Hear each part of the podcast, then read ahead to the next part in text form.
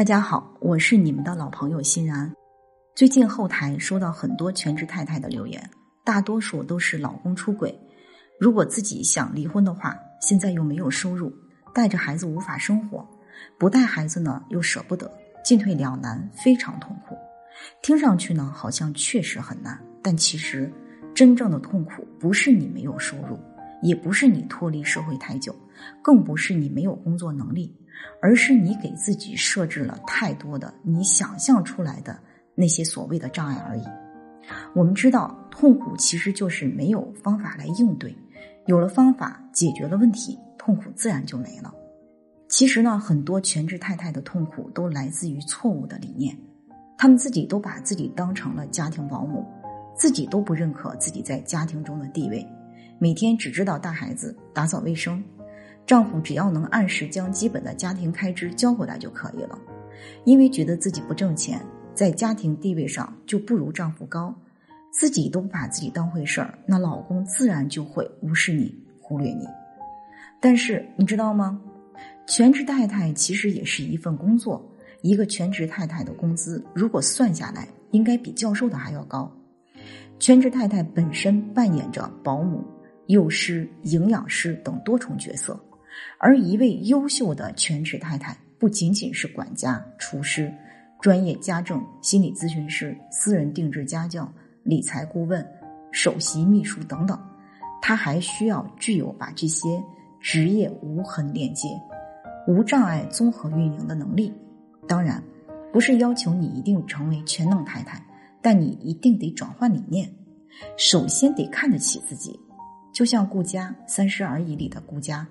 虽然也是全职太太，但是她帮着打理老公的公司，并出谋划策，还给儿子选更好的幼儿园，让他们一家三口住更舒适的房子等等。那老公出轨之后呢？真正后悔和损失更大的，反而是许幻山他自己。所以呢，如果你真的能把全职太太当成是一份职业，你才有底气、有能力在家庭当中。提升和拥有稳定的地位。我的学员娟子呢，也是一个全职太太，在结婚第十二年遭遇了老公出轨。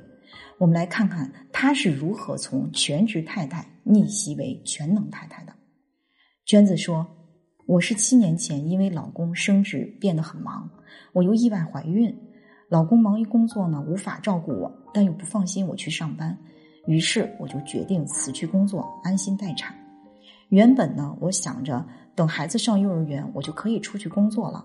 结果孩子三岁那年，我又意外怀了二胎，就这么一拖就拖了六七年。于是我彻底放弃了回归职场的心思，全心全意当起了全职太太。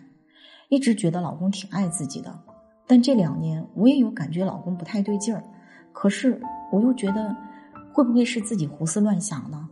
也就没有真正的去质疑他。突然有一天，一个陌生女人问我：“知不知道我老公出轨了？”听到那句话的一瞬间，我脑袋一片空白，我都不记得自己说了什么，做了什么，行尸走肉般的直接回了家。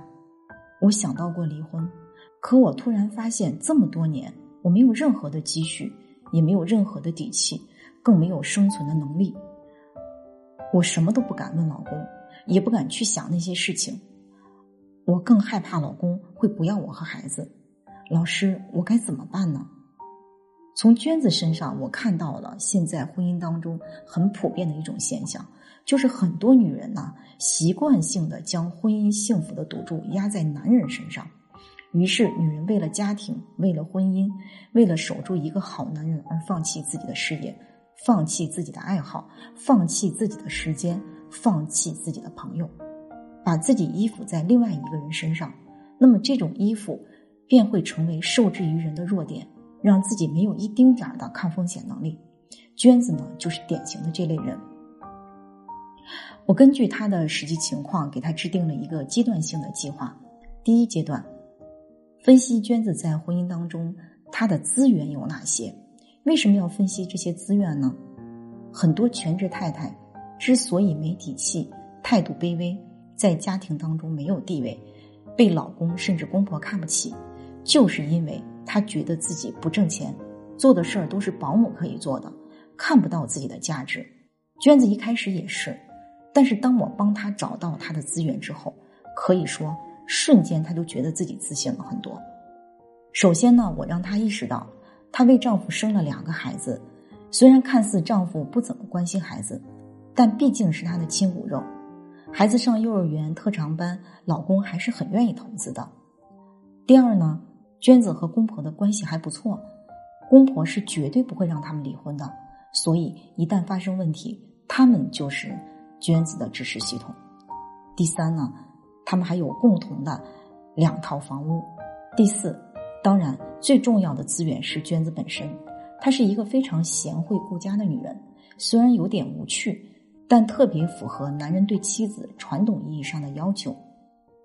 这么综合分析之后呢，我们假设了一下：假如娟子提离婚，不带走孩子的话，老公一家就会焦头烂额，无法应对。就这一点就足以让娟子在这个婚姻当中站稳了自己的脚跟。所以呢，其实更害怕离婚的反而是老公。原来还感觉地位卑微的娟子，一下子觉得自己腰杆硬气了很多。这种底气和自信，就是接下来跟老公谈判的筹码。第二阶段呢，智慧的与老公博弈，让老公更多的为自己和家庭投资。想要抓住婚姻的主动权，还有一个关键点，就是一定要具有经济后盾。原来老公只是给一些基本的生活费，孩子上幼儿园、特长班的费用，每次都要跟老公去要。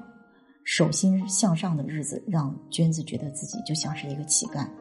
虽然老公也会给，但自己总是有一种屈辱感，导致每次要钱的时候，就要内心斗争上半天，才怯怯懦懦的去要。但是，当她意识到全职太太是一份比职场女性难度更大、价值也更大的一份职业，自己呢又具备很多资源，同时她也明白了，如果不是自己的付出。老公也不能后顾无忧的全身心的投入工作，所以军功章里也有我的一半。因此呢，当她再去跟老公要钱的时候，就坦然硬气了很多。更让娟子觉得不可思议的是，以前老公每次给钱都会磨叽半天，而且还标榜自己挣的有多不容易，一副希望娟子感恩戴德、涕泪横流的感觉。但自从娟子心里有了底气。不再懦弱卑微，而是自信坦然的跟他提出要求的时候，老公反而很痛快的直接支付宝打给了娟子。这其实就是你的态度决定别人对你的态度。那到了这一步，娟子也告诉我，其实她是不想离婚的，她只是觉得自己付出很多，但反而没有家庭地位，还被老公看不起，自己不平衡，更不甘心。如果能让老公回心转意。她还是愿意继续的，毕竟自己也有自己的问题，不会跟老公沟通，也不太会经营婚姻关系。看到娟子的诉求，接下来的学习方向就是在婚姻当中如何能持续的升高和稳定她在家庭当中的地位。在咨询中，我一直告诉我的学员，一定要学会经营和维持的方法，而不是停留在某一个阶段。如果这恰巧也是你所欠缺的，不知道怎么样去做。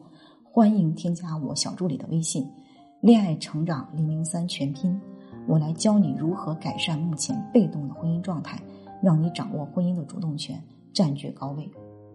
第三个阶段呢，是持续充实和提升娟子的能量与个人魅力。在亲密关系当中，怎样才能持续稳定自己的家庭地位呢？就像我们前面讲的那样，你一定要定位自己所做的是一份职业。如何做好这份只有老公可以打分的职业？在与老公这个大 boss 的互动当中，怎样才能赢得他的认可？我们还以娟子为例，那有了第一次要钱的经历，娟子的底气就越来越足，慢慢的开始向老公提出了更多的需求，比如说买衣服、报理财班、兴趣班，啊，比如说插花、茶艺等。当然，这些都是基于满足老公的一些喜好为前提的。一旦老公面有难色，娟子呢就一副很失落，但同时表现的又很理解老公的态度。比如我会教他说：“哦，那好吧，那就再等等吧，等你有钱了我再学。其实人家也是为了你，你看你喜欢品茶，我喜欢给你倒茶。茶艺的老师也说我很有悟性呢。而且呢，我还能给孩子们做个榜样。你不是特别希望咱们的女儿长大以后像一个大家闺秀吗？嗯，最近正好我学的理财也有了一点回报。嗯，当然这里边也有你的一份功劳啊。那你再给我三千，加上我的这些，其实就够了。虽然我特别想学，但是我更心疼你。这段话呢，既表现了娟子对老公的理解和心疼，同时又说明了学习的目的，以及同时又说明了学习的目的和好处，以及她自己赚钱的能力。换哪个老公也不好意思不出这个钱了吧？慢慢的，娟子从老公那儿拿回的钱。一部分做理财，一部分充实自己，然后时不时还在外人面前表现一下自己学到的东西，给足了老公的面子。娟子通过自己的爱好变得越来越自信，也越来越有底气。我告诉娟子，一个人会有多重角色定位，你既是妻子，也是妈妈，还是女儿和儿媳等等，但最重要的是你自己，自己好了，才有能量给到老公、孩子以及家人。最终，娟子通过自己的改变，成功的挽回了老公的心，老公都开始把钱交给娟子来打理了。那在节目的最后呢，我想给面对老公出轨，既不敢离婚又没有地位的全职太太一点建议。唐晶在我的前半生里面说过：“爱情易逝，婚姻易碎，所以我日夜兼程，追求物质和精神的富足。”面对人生的坎坷，无论是爱情、婚姻，还是个人成长，你只有在经济和精神上同时脱贫，才能清风徐来，水波不惊。当你在经济上手有余钱，精神上不攀附、不依赖，婚姻也好，职场也罢，你才能遵从自己的本心。如果你也正被婚姻家庭的复杂多变搞得焦头烂额、不知所措，付出再多也不被爱人认可与尊重，内心急切的想改变现状，欢迎添加我小助理的微信“恋爱成长零零三全拼”，就会有机会获得专业情感咨询师五分钟的咨询，我帮你解决困惑，改善夫妻关系，收获幸福婚姻。